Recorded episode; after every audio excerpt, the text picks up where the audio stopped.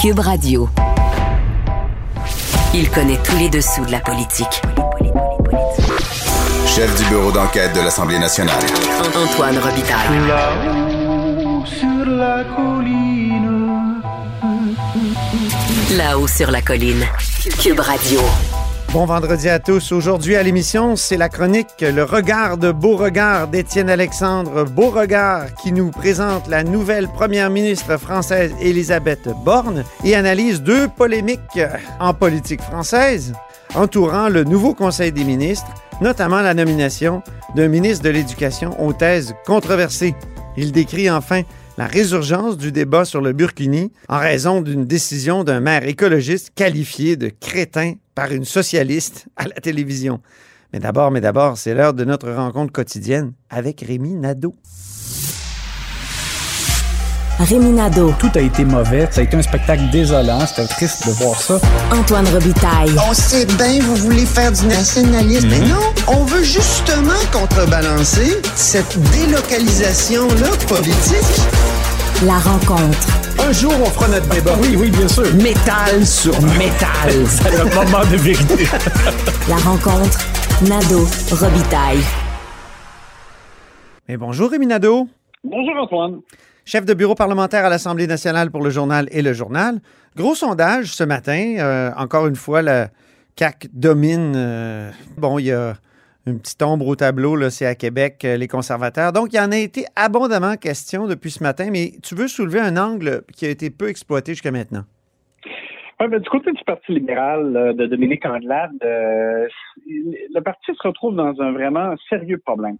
Parce que, euh, bon, on voit là, que dans les intentions de vote, ils sont à 18 Ouais. mais 9% seulement chez les francophones. Écoute, là, en bas de 10% chez les francophones, c'est rien de moins que catastrophique. Et tu sais que le, le- on, s'est rendu compte, évidemment, là, à la dernière élection, ça a été, euh, ça a été une dégelée pour les libéraux. là. Tu sais, pour eux, c'est un résultat catastrophique, l'élection de 2018 en Ouais. partant.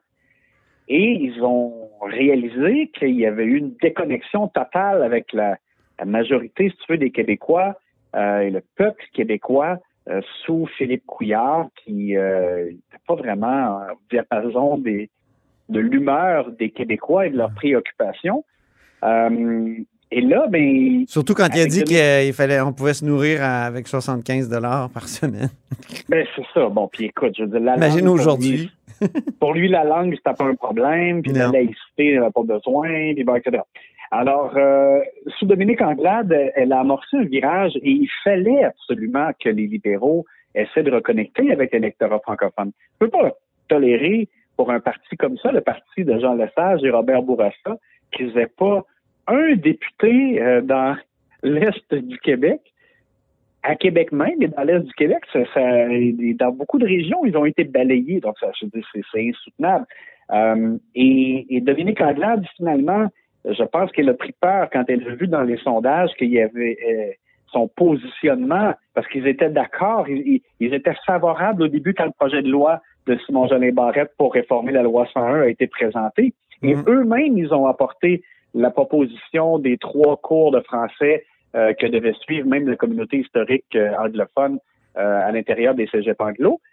Et puis là, finalement, ben, je pense que Dominique Andelade, c'est ça, elle a pris peur quand elle a vu dans un sondage que chez les Anglos, ils avaient chuté, leur appui chez les Anglos avait chuté, qu'il y avait menace, 13 donc, hein, je pense, à un moment donné. oui, exactement. Puis bon, elle voyait comme la menace de, de partis anglo, donc qui allait se former, qui allait pouvoir revendiquer d'être véritablement donc le porte-voix euh, des anglophones plutôt que le Parti libéral. Alors, je comprends qu'elle a eu peur de ça. Sauf que là, comme elle a viré de bout en bout, et maintenant, écoute, il, il dénonce le projet de loi sur la langue. Elle est devenue une garde rouge, une garde rouge de l'anglais au Québec.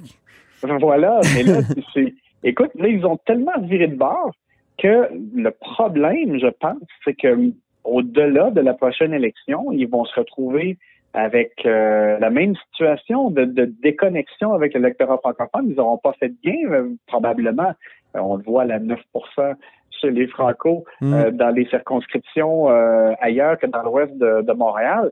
Euh, donc tu peux pas, je veux dire, ça peut, c'est, pas une voie d'avenir, ça se peut pas ça n'être que que le seul parti des Anglos de l'ouest de Montréal. Mm. Alors moi je pense que je pense que Mme Anglade, c'est peut-être plus facile à dire quand on est assis sur le banc là, comme observateur, mais je pense qu'elle aurait dû tenir son bout et continuer. Il faut que tu sèmes la graine que ton parti peut représenter les gens dans d'autres circonscriptions au Québec. Sinon, je dis, ça va devenir une disparition Oui. à moyen terme. Donc, Moi, en tout cas, j'ai j'ai posé la question à Marie Montpetit, qui est encore libérale, même si elle a été exclue du caucus. Elle est libérale de cœur. Euh, je lui ai posé la question est-ce que c'est encore possible? Parce que tu peux dire oui, euh, Dominique Anglade aurait pu garder euh, le cap vers euh, les francophones, vers le. Mais est-ce que c'est possible? Est-ce que parce qu'elle faisait aucun gain chez les francophones, puis elle était en train de perdre sa base chez les anglophones Alors, ma question c'était ça, mais j'ai pas eu de réponse satisfaisante. Moi, j'aimerais ça que quelqu'un réponde. Est-ce que c'est encore possible, compte tenu des positionnements des autres partis? Mhm. Et moi, je pense que c'est sûr qu'elle s'est retrouvée dans une situation extrêmement complexe, mais tu n'as pas le choix de voir à plus long terme. Et, et moi, je pense que pour, pour assurer d'avoir, un, je te dirais, euh, le minimum d'appui, même chez les c'est parce que de toute façon, chez les Anglos, même si elle avait perdu des points, je pense pas qu'elle aurait perdu vraiment des circonscriptions. Tu, sais, tu vois-tu vraiment euh, un autre parti l'emporter dans Jacques-Cartier? ou dans... Oui, c'est ça. Bon, alors moi, je, je, je pense que. Robert Bourassa l'a fait à un moment donné, tourner le dos aux anglophones quand il a reçu le jugement de 1988, le jugement Ford. Puis il a perdu, quoi, quatre ministres, trois ministres? Mais Ouais. il a gagné les élections après, là. Même, ça a été un résultat très fort en C'est 89. ça. Moi, ce que je pense, dans le fond, c'est qu'elle aurait dû continuer parce que c'est comme semer des graines pour l'avenir. Ouais, Là, c'est ça. euh, là, là, laisser les graines partir au vent, euh, ça sera recommencer de zéro et là, à un moment donné, euh, ça va finir par pas marcher. Donc, je, je- moi, Mm. je pense qu'elle qu'elle a fait preuve un peu de, je sais pas si on peut appeler ça de la, de la panique, mais le fait de revirer complètement et là, c'est de faire vraiment comme si Ouais, c'était grave. En revirant comme ça, elle a l'air d'une femme opportuniste qui n'a pas de conviction. Ça, c'est grave en politique aussi. Ben voilà. Alors euh, moi je, je pense que ça euh, ce sera encore plus dommageable même après la prochaine élection, je pense pour le parti l'étiquette le Parti libéral du Québec. Et nous en sommes, euh, pardon, et nous sommes rendus à ce moment du vendredi où tu nous donnes un aperçu de tes pouces en haut et de tes pouces en bas, ta chronique du journal de demain. Et ça mérite toujours un peu de ACDC.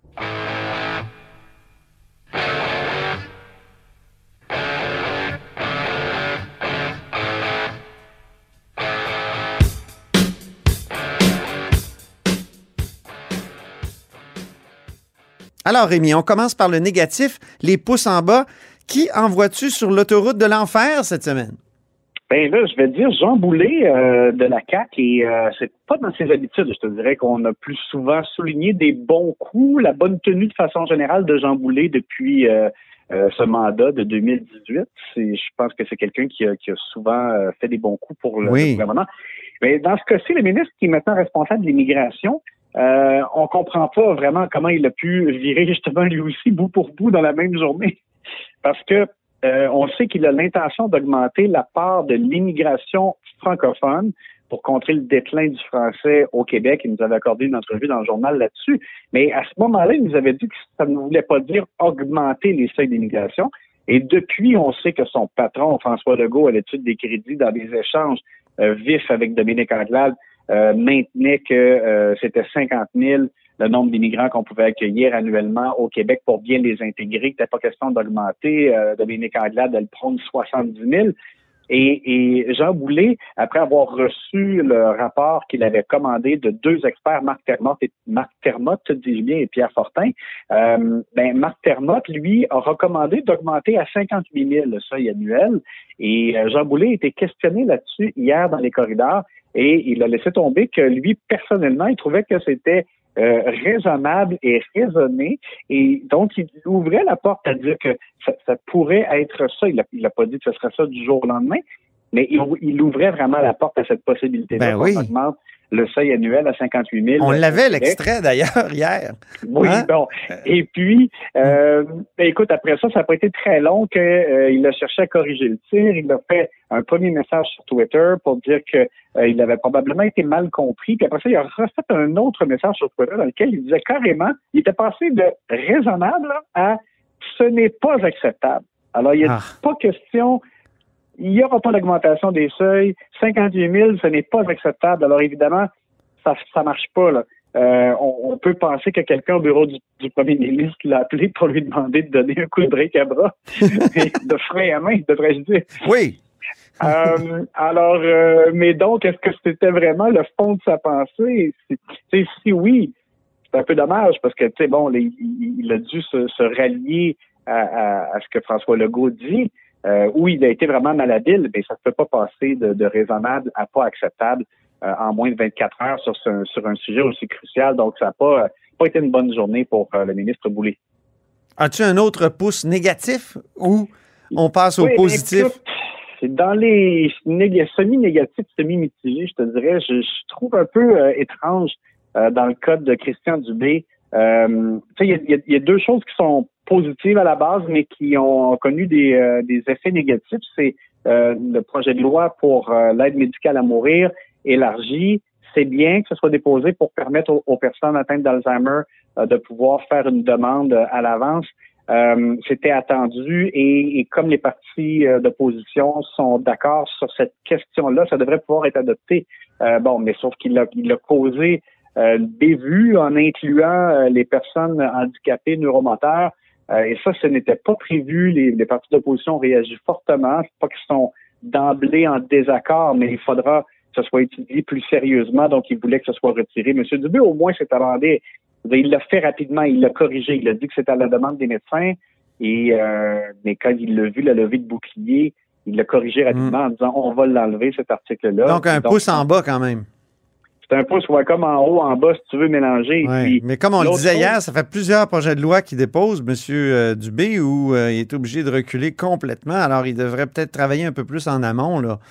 Tu sais, Ouais, le projet de loi exactement. 61, euh, puis l'autre projet de loi sur le retour après, c'est-à-dire la, la fin de, de l'urgence La fin de sanitaire. l'urgence, oui. Ouais. Oui, exactement. Puis l'autre chose aussi que je trouve un peu partagée, c'est que on était content qu'il qu'il conclue une entente avec les médecins omnipraticiens euh, pour une meilleure prise en charge, pour un Ah meilleur oui. accès euh, aux, euh, aux médecins. Sauf que là, on, on a découvert, et je te, je te disais qu'on- on aurait sûrement des informations là-dessus, euh, notre collègue Patrick Belrose qui a révélé euh, qu'encore une fois, ça prend un incitatif financier pour y arriver. Donc, les- les- le, les- le groupe de médecine familiale va recevoir 120 dollars par nouveau patient pris en charge et par la suite, le GMF va distribuer ça à ses médecins participants. Donc, il y avait déjà comme une espèce de prime de 50 dollars. On rajoute 120 dollars alors qu'on on sait que l'État finance déjà en partie les, les GMF pour les aider à avoir du personnel, à payer des dépenses de,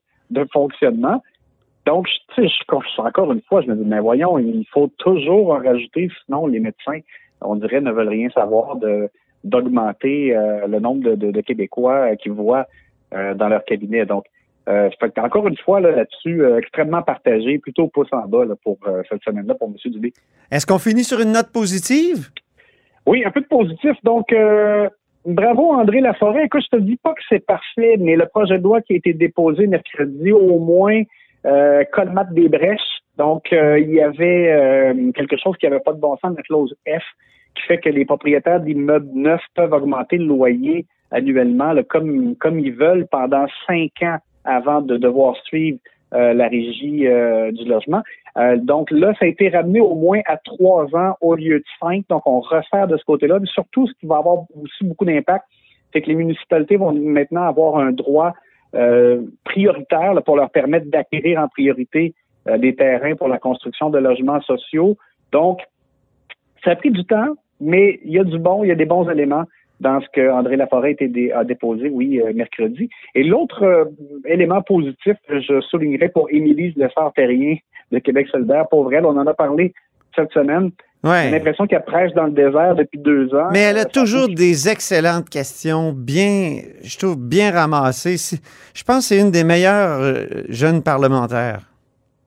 Oui, moi je pense que. Sinon, la meilleure. On, on- Ouais. on a beaucoup souligné Christine Labrie. Avec raison, j'ai trouvé que Christine Labrie, en début de mandat, euh, s'est révélée là, être une des, des recrues politiques euh, les meilleures. Mais Émilie Lessard-Terrien est aussi très bonne. Mm. Et ben, je, trouve que c'est ça.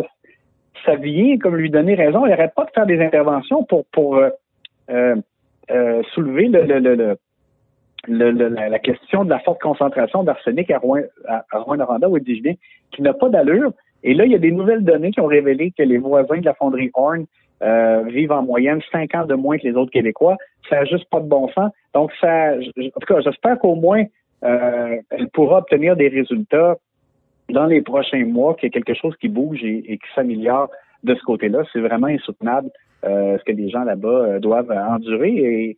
Et, on, s'en parlait s'il fallait que ça arrive dans un quartier, par exemple à Québec, que ça ferait les manchettes beaucoup plus régulièrement. Merci beaucoup, Rémi Nadeau. Puis lundi, on va se parler des nombreux congrès et conseils euh, dans les partis politiques en fin de semaine.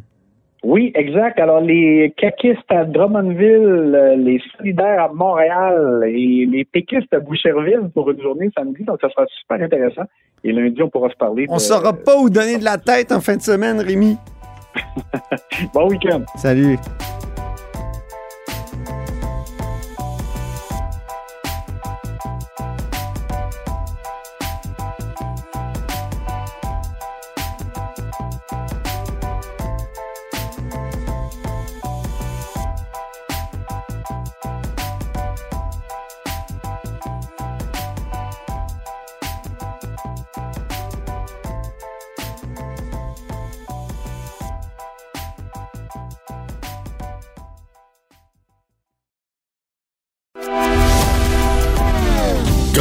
Philosophe, poète dans l'âme, la politique pour lui est comme un grand roman d'amour.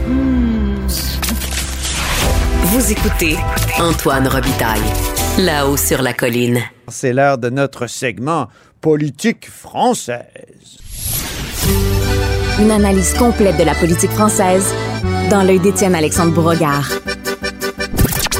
Alors ne cédons pas à cela Alors ils ne passeront pas Alors moi je n'en veux pas Le regard de Beauregard. Bonjour, Étienne Alexandre Beauregard. Bonjour Antoine. Notre correspondant à Paris, accessoirement essayiste, étudiant en philosophie et sciences politiques à l'Université Laval. Il est en session d'échange dans la capitale française et c'est là qu'on le rejoint, évidemment, comme d'habitude.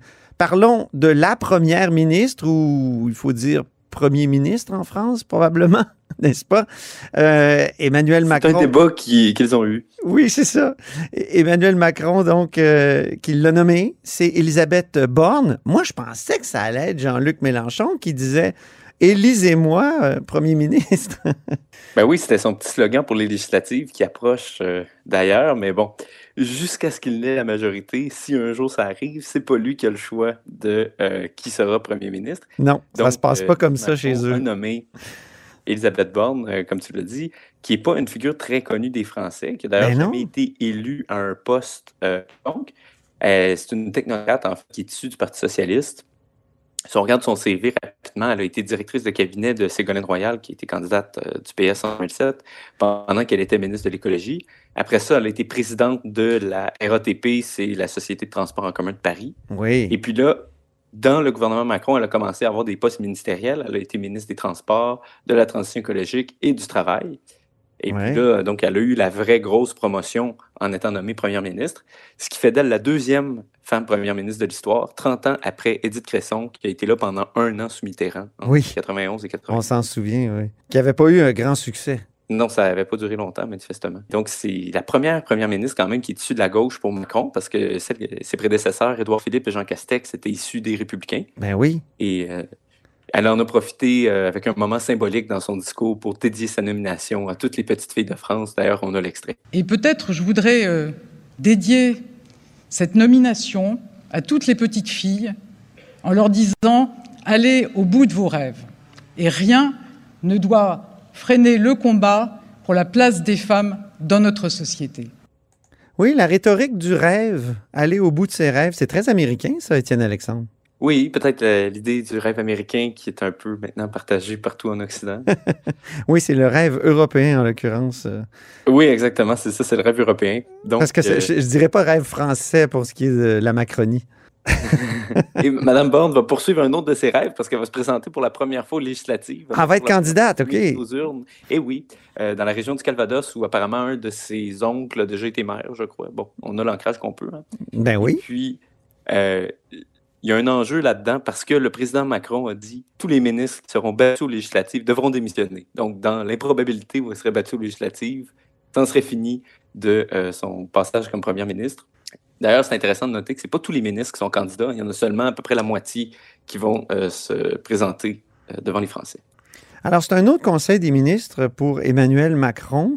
Euh, Est-ce qu'il y a eu des gros changements par rapport à l'ancien conseil des ministres? Déjà, la, première ministre, c'est un gros changement, mais est-ce qu'on peut parler de continuité aussi? Il y a une certaine continuité, Antoine, parce qu'il y a trois grands ministres euh, qui demeurent occupés, euh, qui demeurent des, figures de la droite, qui étaient des piliers du gouvernement vraiment. Je pense à Éric Dupont-Moretti, qui, qui reste ministre de la Justice, qui est d'ailleurs le mari d'Isabelle Boulay.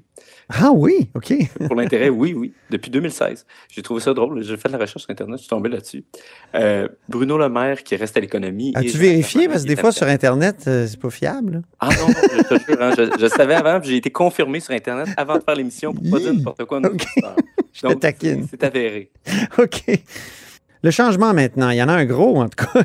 Ça a déclenché toute une controverse. Oui, Antoine, c'est à l'éducation où euh, Jean-Michel Blanquer, qui est un universitaire euh, à droite qui venait du Parti euh, des Républicains, qui avait même signé d'ailleurs une tribune avec Jean-François Roberge pour la liberté d'expression Ben et oui. le wokisme à l'université, on s'en souvient. Il a été remplacé par euh, son opposé absolu, Pape Ndiaye, qui est un universitaire décolonial, qui est asso- associé au courant racialiste, qui l'a remplacé. Oui. Donc, euh, ça, ça a suscité vraiment beaucoup de controverses, particulièrement dans l'aile droite euh, du, du mouvement macroniste, mais surtout de la France. Euh, donc, euh, Monsieur Ndiaye, c'est un historien, et son parcours intellectuel, le moment qui l'a marqué, tu parlais d'américanisation, Antoine, c'est son séjour d'études aux États-Unis, où il l'a dit lui-même, je me suis découvert en tant que noir. C'est ça. Parce que euh, la philosophie, euh, disons, est différente quand même quand elle approche sur ces questions-là euh, versus la France, où euh, les particularismes ne sont pas vraiment euh, pas pris en compte, mais du moins pas considérés de la même manière aux États-Unis, où ils ont une, une importance euh, particulière. Donc, il écrit après ça un livre qui s'appelle La condition noire, et euh, c'est spécialisé dans l'histoire des minorités des États-Unis, jusqu'à être nommé euh, directeur du musée de l'immigration par Emmanuel Macron. Et dans son livre La condition noire, M. Ndiaye prenait position pour euh, quelque chose qui n'est pas légal en ce moment en France, c'est-à-dire des statistiques euh, ethniques sur la base de la couleur de peau. Parce qu'il faut savoir que c'est le côté républicain de la France, hein, Oui. que la République est une et indivisible. On n'a pas le droit de faire des statistiques sur la religion ou sur la couleur de peau euh, des citoyens. Mhm. Sur la provenance, oui. Sur l'origine?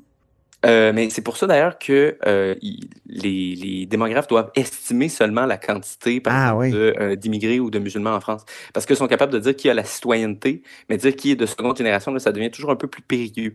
Parce que justement, c'est pas permis par la Constitution. Mhm. Et donc, dans, dans la suite de son Une militantisme, sorte de. Est-ce que c'est pas une espèce d'aveuglement lié à l'universalisme? C'est ça, hein? Ben, peut-être c'est une question qui se pose parce que c'est clair que d'un intérêt statistique, il y a quand même un, un petit handicap là-dedans. Oui. Mais je pense que ça en dit long sur la culture du pays puis la, la vision de la citoyenneté qu'il essaie de projeter. C'est ça davantage. hein. Et là, c'est comme tu le dis, lui est totalement en rupture avec cette, euh, cet esprit-là. Ah oui, tout à fait, parce qu'il a, a fait un, un militantisme quand même qui, qui est vu comme plutôt à gauche en France, considérant Mhm. leur, vision universaliste de la citoyenneté. Il a pris position à maintes reprises pour la discrimination positive. Euh, contrairement à son prédécesseur, il ne croit pas du tout en ce terme qu'on dit euh, l'islamo-gauchisme, c'est-à-dire le, disons, la, la complaisance de certains intellectuels et euh, partis de gauche envers l'islamisme. Mhm. Puis il a aussi dénoncé le racisme structurel slash systémique en France que Macron n'a jamais reconnu, en critiquant aussi euh, la police, la brutalité policière, qui est un, thème qui est très en vogue euh, à gauche de la gauche aujourd'hui. Alors, euh, les gens de, autour de Mélenchon, là, puis son, son mouvement à gauche, ils doivent être ravis. Les Ah, NUPES. mais tout à fait, il était euh, au septième ciel, ils ont dit euh, quelle bonne nomination. D'ailleurs, il y en a même qui se demandaient est-ce que Mélenchon aurait osé nommer quelqu'un comme ça à l'éducation, parce qu'il y aurait certainement eu des levées de boucliers, là, un peu comme ce qu'il y a eu. Et puis, euh, Mhm. c'est sûr que... Ah oui, ah oui, ça c'est la- justement, ça c'est un phénomène en politique que j'aime beaucoup. C'est les, politi- les politologues, voyons, les politologues américains, ils appellent ça le syndrome Only Nixon could go to China. il y a seulement Oui, oui, Nixon. exactement ça. Si un homme de gauche avait ou un démocrate avait reconnu la Chine communiste, ça aurait créé un tollé. Mais vu que c'était Nixon, euh, c'était accepté. Et ça arrive souvent en politique quand on joue contre son personnage. Donc Macron, banquier, euh, plutôt reconnu d'extrême centre, euh, est, est là qui, qui, qui nomme quelqu'un très à gauche. Mais une gauche nouvelle en plus. hein. Oui, oui, c'est ça. C'est pas la, la vieille gauche du PS qui s'était un peu ralliée par défaut en marche. Là. Mais on peut voir quand même, si on, on met nos lunettes cyniques pour un instant, Antoine, Oui. on peut voir que avec la montée justement de la fameuse NUPES dans les intentions de vote, il y a peut-être une tentative là de, de faire des petits clins d'œil puis de dire qu'ils n'ont pas besoin de voter pour ces gens-là C'est ça. euh, pour avoir des idées très Ils sont déjà au pouvoir. Et voilà. Ah oui. voilà. C'est ça, exactement. Il y a aussi une nomination qui est venue de la droite là, qui a semé la controverse.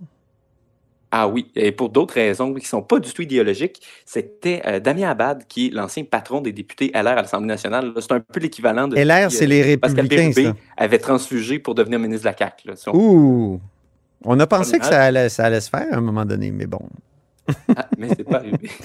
Non. Pas arrivé. Donc, Damien Abad, pourquoi c'est controversé, donc? Euh, ben, donc, il a été nommé ministre des Solidarités, de l'Autonomie des personnes handicapées. Et dès qu'il a, été nommé, euh, qu'il a été nommé, il y a des accusations de harcèlement, voire d'agression sexuelle qui sont sorties euh, aussitôt. Aïe. Donc, euh, ça a plongé le gouvernement euh, dans une controverse dont il n'est toujours pas sorti. Puis ça a vraiment marqué la première semaine, la première semaine du gouvernement d'Elisabeth Borne.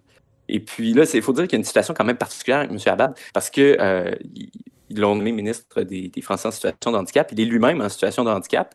Et sa défense, en fait, c'est de dire qu'il n'aurait pas été capable de, de faire les gestes qui lui sont reprochés. Parce que bon, il y a, il y a certaines limitations, euh, limitations au niveau de son, son mouvement puis de ses bras aussi. Là. Ah Donc, oui. euh, c'est ce qui plaide. Euh, Donc, c'est vraiment un le- gouvernement divers, di- diversifié. Ouais, voilà, exactement. On a été chercher à la fois la tête des députés de droite et quelqu'un qui aurait pu être euh, à la NUPES très à gauche. Et là, pour le moment, c'est un peu le supplice de la goutte pour le gouvernement Borne parce que le parquet de Paris n'a pas ouvert d'enquête, faute de preuves suffisantes pour le moment. Mais là, eux s'attendaient à faire une grosse prise parce qu'ils allaient quand même chercher le chef d'un parti adverse. Mais là, Mhm. finalement, c'est vraiment devenu un paquet de troubles parce que euh, Abad, bien sûr, ne va pas lâcher le morceau. Il a quand même quitté son ancien parti pour un siège de ministre. Il ne va pas abandonner le siège de ministre pour retrouver sans parti. Oui. C'est dommage.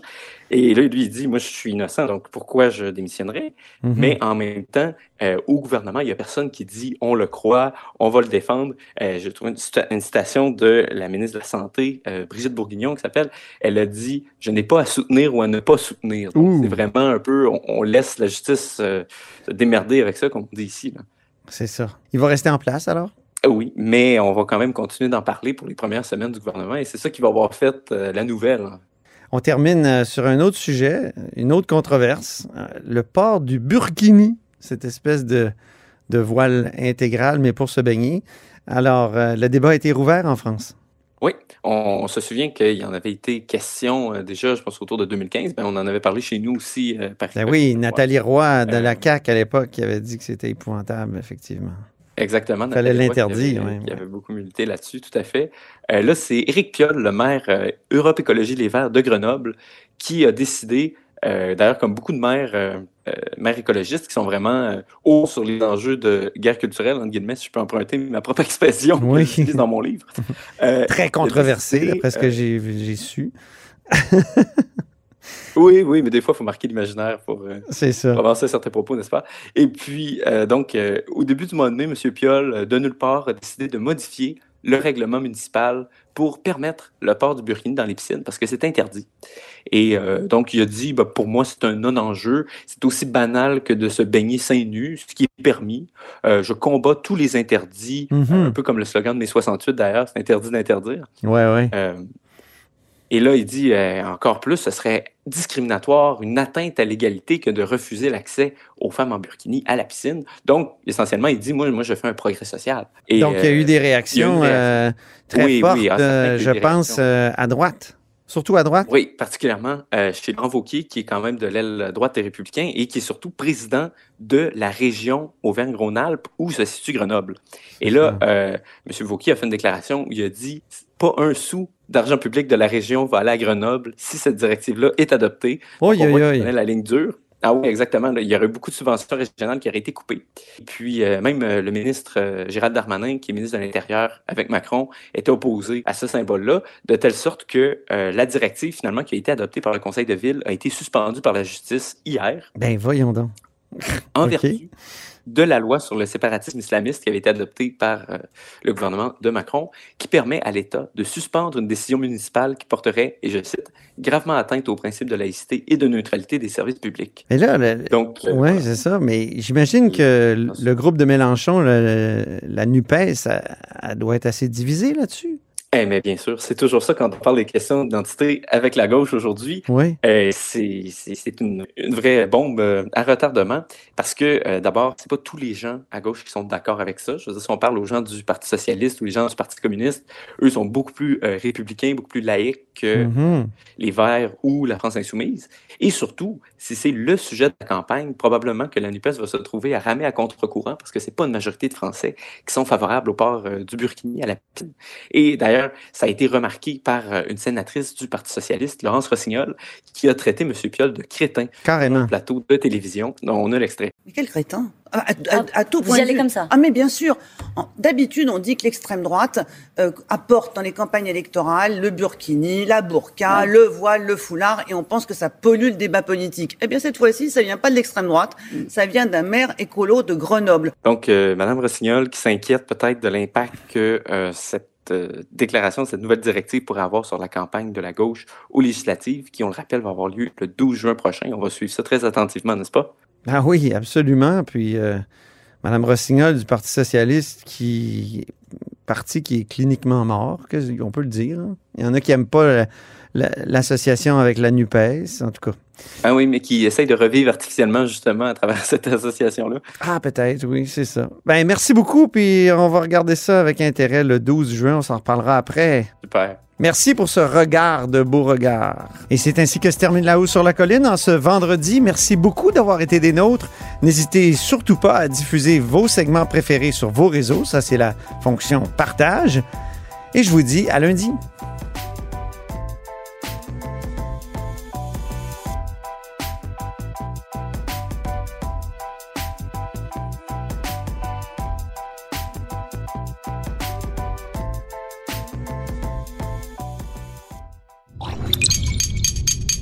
Cube Radio.